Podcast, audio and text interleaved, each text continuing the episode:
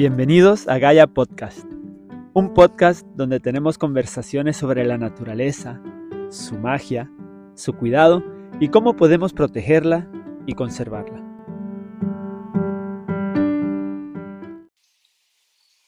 Bienvenidos a otro lindo episodio de Gaia Podcast. Estamos hoy sentados bajo un helecho arbóreo en la sombra de arbolitos de balse y agrumo al lado de nuestro bosquecito de comida, del que hablamos en otro episodio. Hoy me acompaña Nanushka Santiago. Ella estudió Administración de Empresas y Mercadeo en Ponce y lleva más o menos un año comprometida con proyectos personales que envuelven asuntos ambientales. Correcto. Yo me entero de Nanushka por sus redes sociales, por un videito de Instagram muy, muy educativo que me abrió la mente, que enseguida que acabé el video me puse en contacto con ella, porque el video empieza igual que va a empezar esta conversación y este podcast. ¿En Puerto Rico se recicla, Nanushka? Sí, se recicla. Yo vi tu video y yo soy uno de los que no tenía idea. Veía, por ejemplo, en mi condominio, que tienen un bin que dice que se recicla vidrio, cartón y plástico de cierto tipo, pero yo asumía que, la, eso era mentira y que iba todo un vertedero y nunca he hecho un esfuerzo verdadero por separar mi basura porque no creía en eso. Y por lo que veo en tu contenido me equivoco.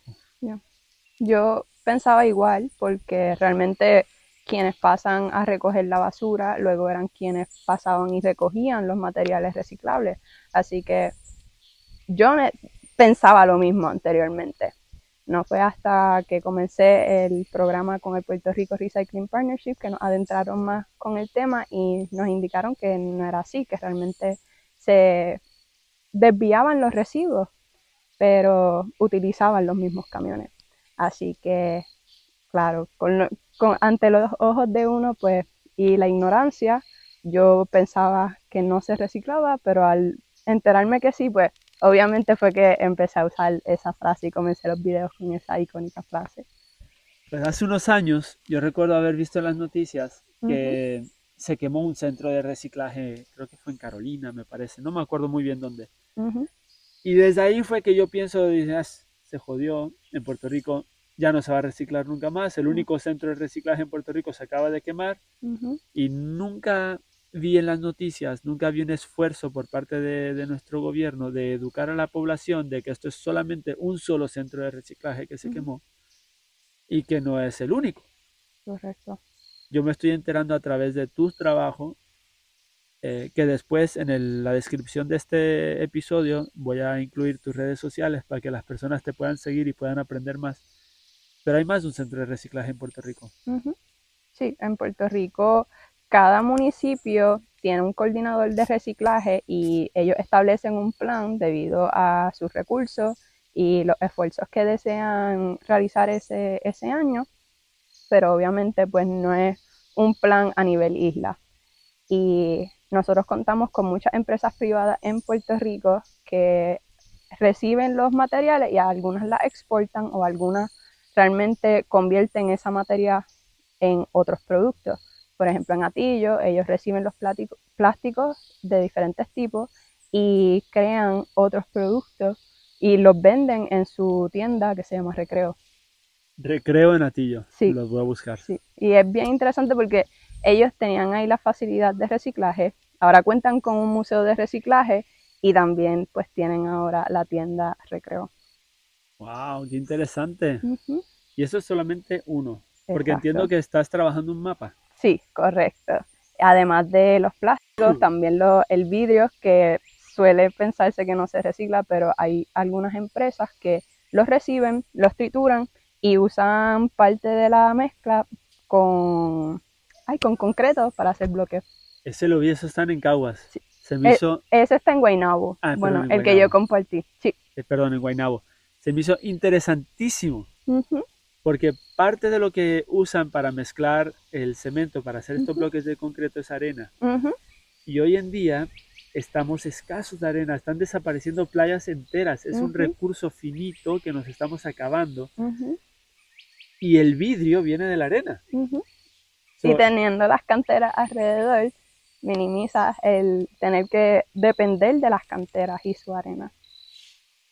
Ese, vi ese video y tengo ganas de visitar las facilidades y ver estos bloques y comprar esos bloques, apoyar esos bloques. Sí, y aunque tenga vidrio la mezcla, son, son sólidos y realmente son buenos bloques, porque hay personas que piensan que eso va a hacer que el bloque sea más frágil, pero al contrario. ¿Cómo se llamaban ellos?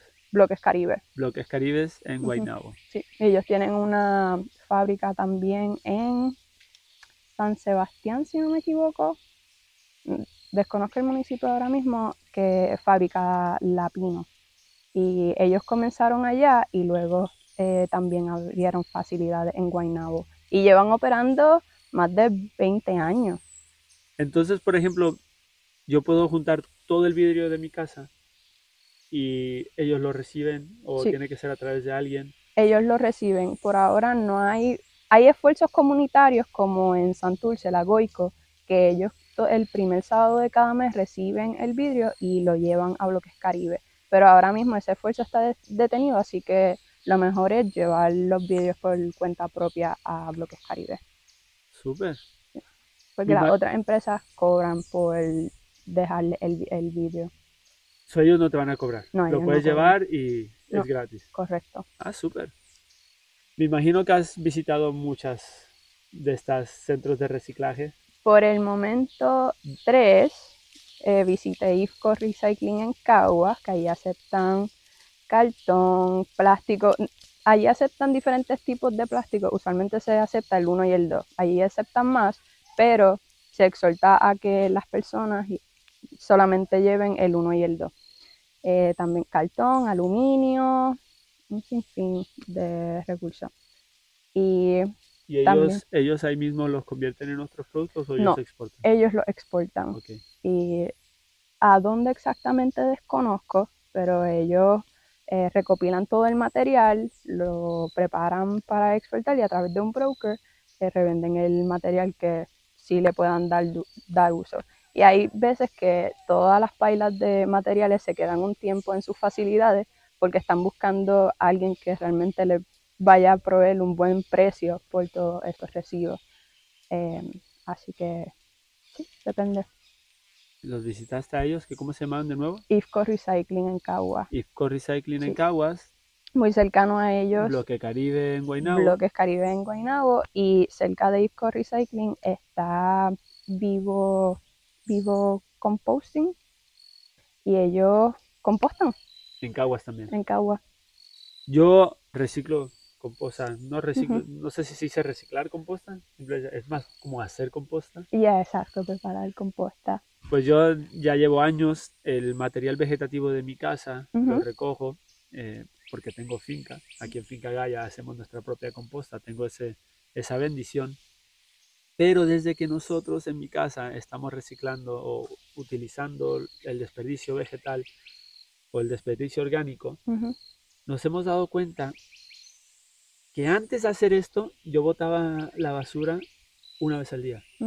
Todos los días había que vaciar la basura eh, de la cocina eh, o de la casa y llevarla afuera que la recogiera la compañía de la basura. Desde que ponemos los residuos orgánicos aparte y los guardamos para traerlos a la finca y hacer composta, hemos reducido la cantidad de veces que botamos la basura. Ahora de todos los días una vez cada tres días quizás, cada cuatro días. En mi casa igual, antes, ahora mismo cuento con un kit de Thais, es, un Borikashi kit y es un contenedor con una bolsa compostable donde yo puedo desviar todos mis residuos orgánicos y ponerlos en ese contenedor y ellos tienen el Borikashi que acelera el proceso de compostaje.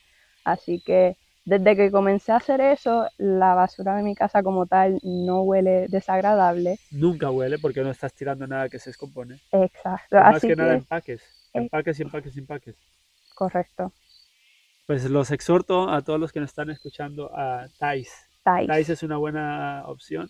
Sí, y son, son boricuas, es una empresa eh, boricua.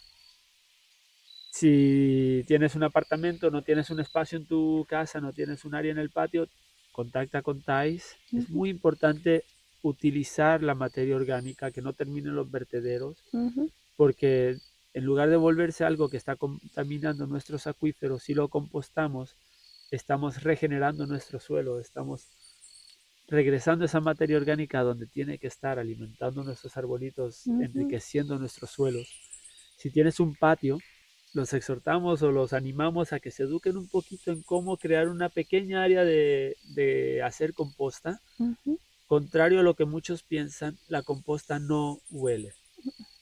Hacer tu área de composta en el patio de tu casa, en una esquinita, no va a traer malos olores, no va a traer animales, si se hace correctamente. Correcto. Es cuestión de, ver un videito en YouTube, es muy sencillo comenzarlo y entonces toda tu materia orgánica que creas en tu casa la llevas a tu patio, en un mes ya está hecho suelo vivo, suelo que es el mejor abono que puedes utilizar para tus mismas plantitas del patio, regalarle a tus vecinos. Es algo que es una práctica que si podemos empezar y compartir y hacer a gran escala entre todos nosotros, estaríamos ayudando muchísimo, sobre todo ahora que tenemos un problema enorme en nuestros vertederos en Puerto Rico, que están todos saturados, que no tenemos ya dónde echar la basura, es algo importantísimo. Y el desperdicio de comida es increíble. Y con simplemente desviar que la comida termine en los vertederos, aliviamos muchísimo el espacio y alargamos la vida útil de los vertederos y los rellenos sanitarios. De acuerdo. Ya hablamos del vidrio, eh, del, ¿cómo se llama el otro centro en Caguas que recicla muchas cosas? IFCO Recycling. Que ahí tienen plástico 1, plástico 2, cartón, aluminio. aluminios. Sí. ¿Qué otra, algún otro así material que es importante reciclar? Mm, allí reciben es que no es como para el público en general, pero pintura y ah, químicos, sí, allí los reciben. Pero ¿Electrónicos? No, electrónicos no. Que yo me acuerdo, allí no reciben electrónicos. Hay otros lugares, por ejemplo en Bayamón, eh, reciben y lo, reciben diferentes tipos de electrónicos, ya sean celulares, televisores, lo que sea. En Bayamón. ¿Es importante reciclar los electrónicos? Sí, importantísimo. Es, que los electrónicos tienen unos componentes que cuando se van degradando, obviamente son tóxicos y causan que la tierra eh, tenga sus daños, así que es ideal que vaya a, quien lo pueda realmente dar el, uso. Una, segunda vida. Muchos electrónicos tienen metales que son minados en países menos afortunados que nosotros.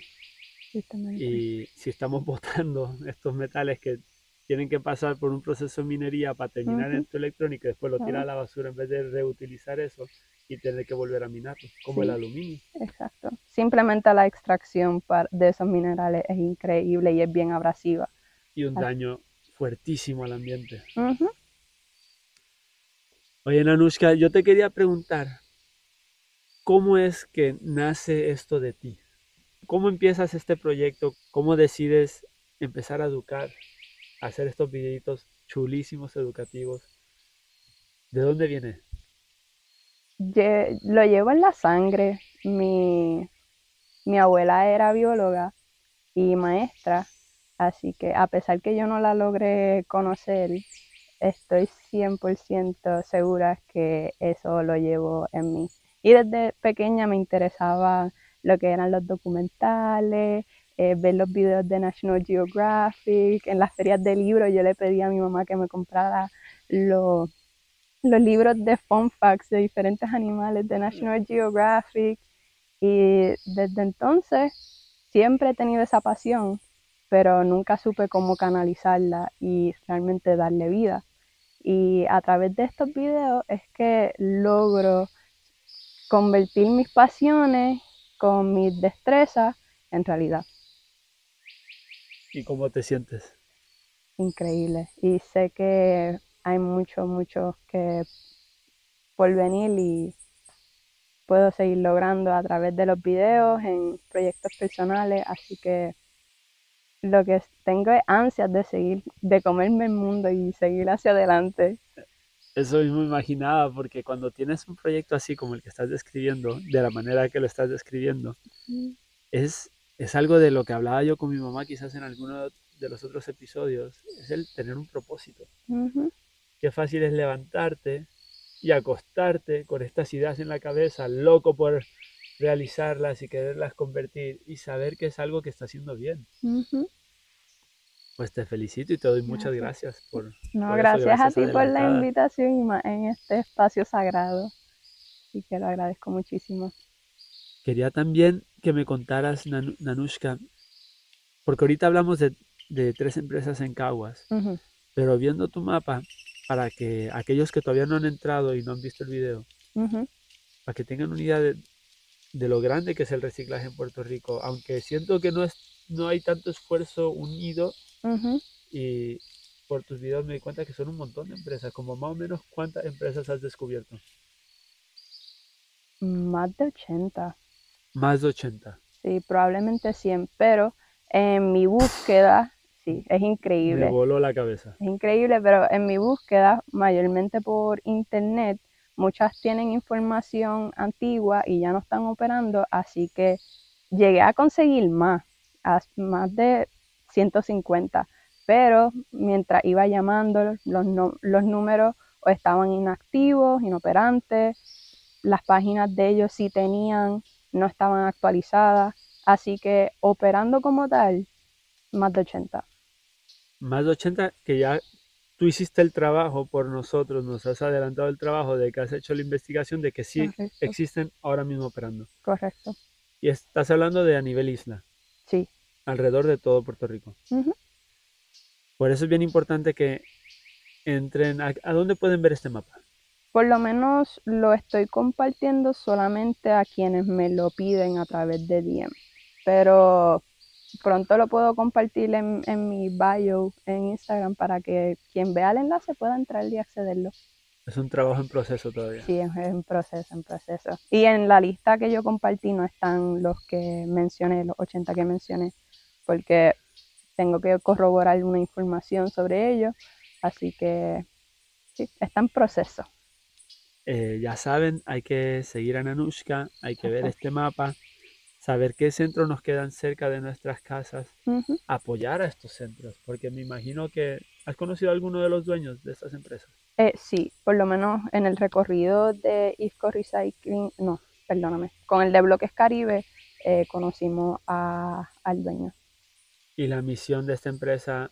Y su negocio es familiar, así que anteriormente era su papá quien manejaba él. Y hay que apoyarlos. Sí, y realmente ese, si uno realmente incluye todos los centros de acopio, centros de depósitos comunitarios en cada municipio, esa lista puede aumentar, pero solamente tengo en lista las empresas que reciben y se encargan de desviar esos residuos y que lleguen a donde deben estar. Porque muchos materiales reciclables, aunque dice que es reciclable, si no llega a donde se debe procesar, realmente no se va a reciclar. Y por eso es el dilema con que tenga simplemente el símbolo de, la, de las flechas, del el, triangulito de reciclaje, no significa que se va a reciclar realmente. Es bien importante que se desvíen y lleguen esos recursos a los lugares que deben llegar. ¿Cuál es tu meta? Mi meta. Tengo muchas, pero continuar brindando información para tomar acción y soluciones que se están realizando para poder minimizar la cantidad de residuos que desperdiciamos y no se le da esa segunda oportunidad.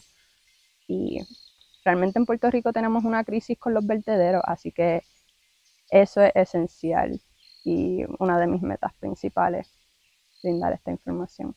¿Qué tú crees que podemos hacer nosotros como consumidores? Algo así que que podamos hacer desde ya?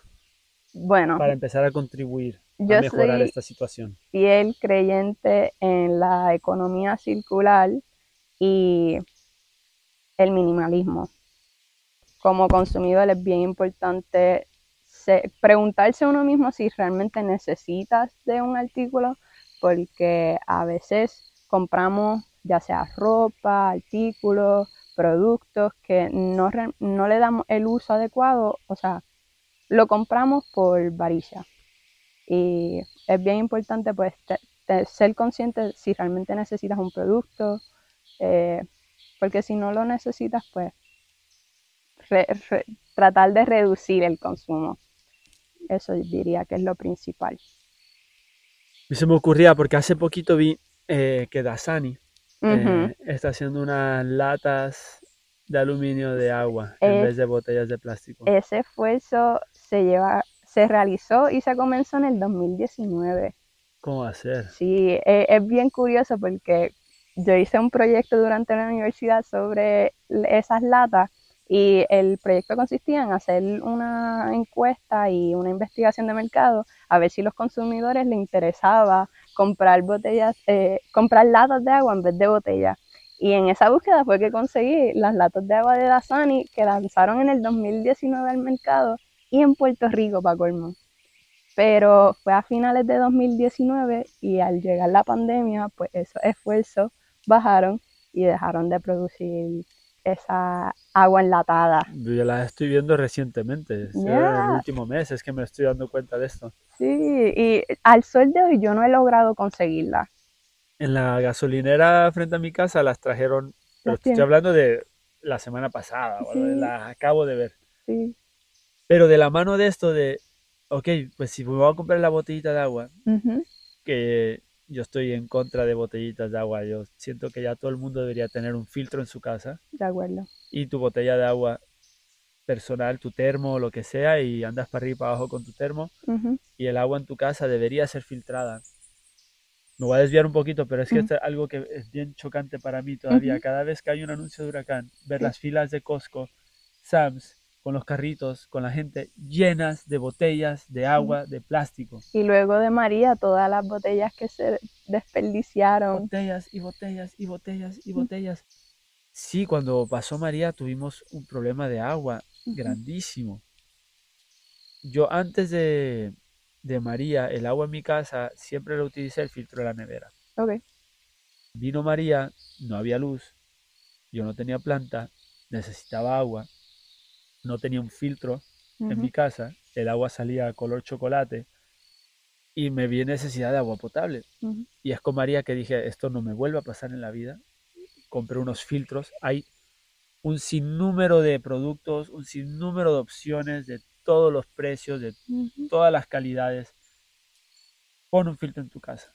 Deja de comprar botellas de agua. Del filtro a una jarra, la jarra a la nevera, de la nevera a tu envase y no tienes más nunca que comprar botellas de agua. Viene un huracán, el agua puede salir color caca del fregadero y tú la pasas por el filtro y tienes agua potable. Y no tienes que comprar más botellitas de plástico. Pero volviendo a, las botellitas de Alzani, mi punto era, sí, apoye, si vas a comprar una, pues concho, compra la que no es de plástico. Y si compraste la de aluminio, que no pares ahí. La lata, recíclala. Exacto. Y es más fácil reciclar las latas y el aluminio que el plástico.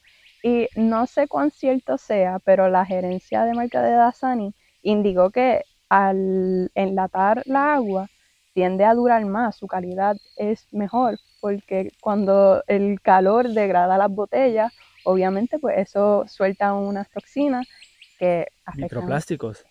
La botella, el agua embotellada en, plástico, que ha estado en el calor, sabe a plástico. Vamos a apoyar estos pequeños esfuerzos que tú veas en cualquier producto, ya sea el empaque, que el empaque es reusable, que lo que sea, empezar a apoyar a estas cositas, ¿no? Y el plástico, usualmente pensamos ya en su etapa final, cuando se va a, a botar, pero el plástico viene del petróleo, así que ya el mero hecho de tener que extraer un recurso no renovable es, dañino para nosotros. Tenemos que parar con el plástico. Tenemos que también está lo de boxing water, la, el agua en esta. ¿La has probado? No, nunca la, he comprado. La he visto en un par de ocasiones, pero es que como siempre ando con mi agua, nunca la he comprado. Pero sí, la he visto también en algunas gasolineras, el agua en, estas latitas de cartón. Nanushka, ¿algo más que nos quieras contar de tus proyectos, de tus misiones?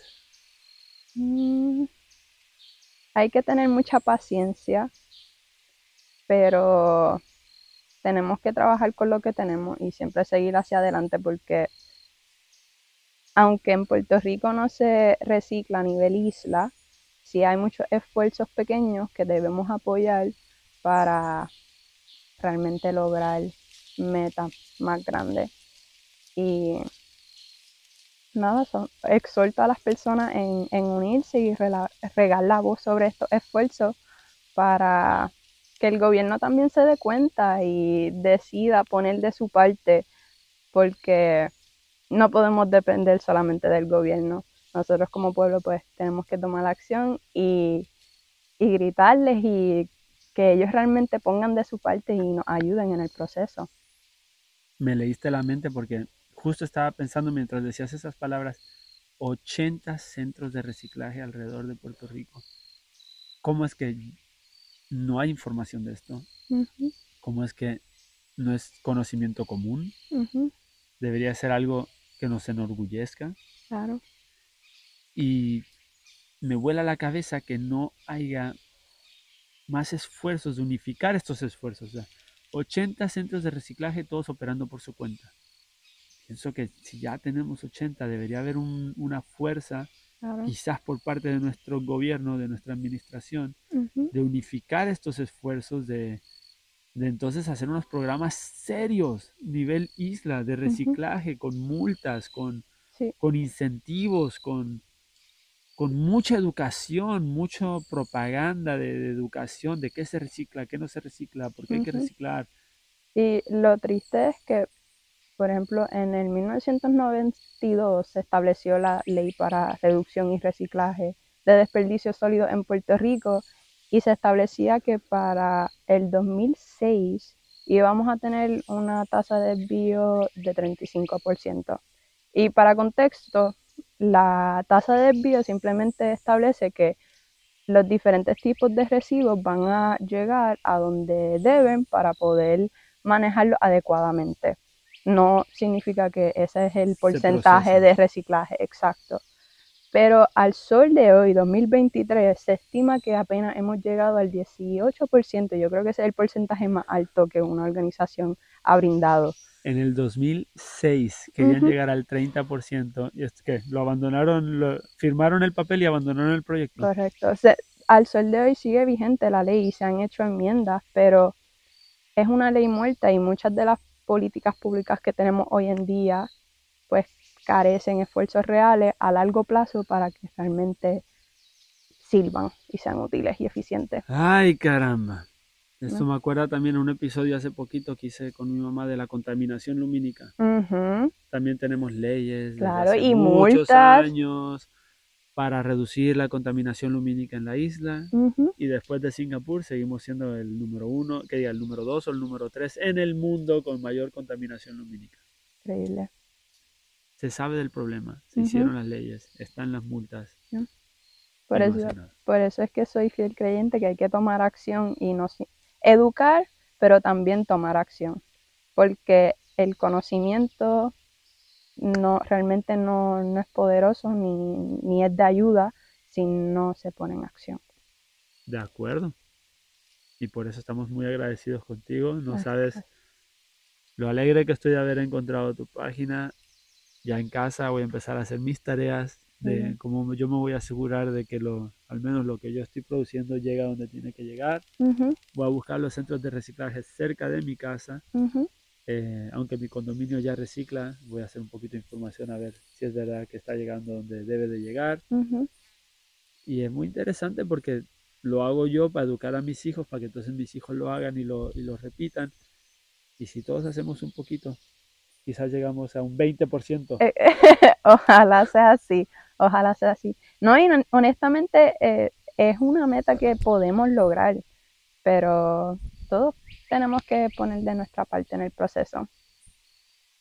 Pues te, felicito, te felicito, Nanushka.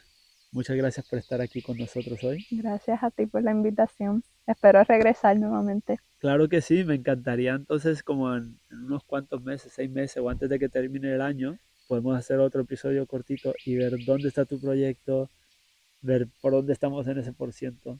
Puedo contar mis experiencias y que he encontrado. Así que nos vemos pronto en otro episodio. Así es. Muchas gracias. Y de Puerto Rico y Fincagaya para el mundo. Gracias.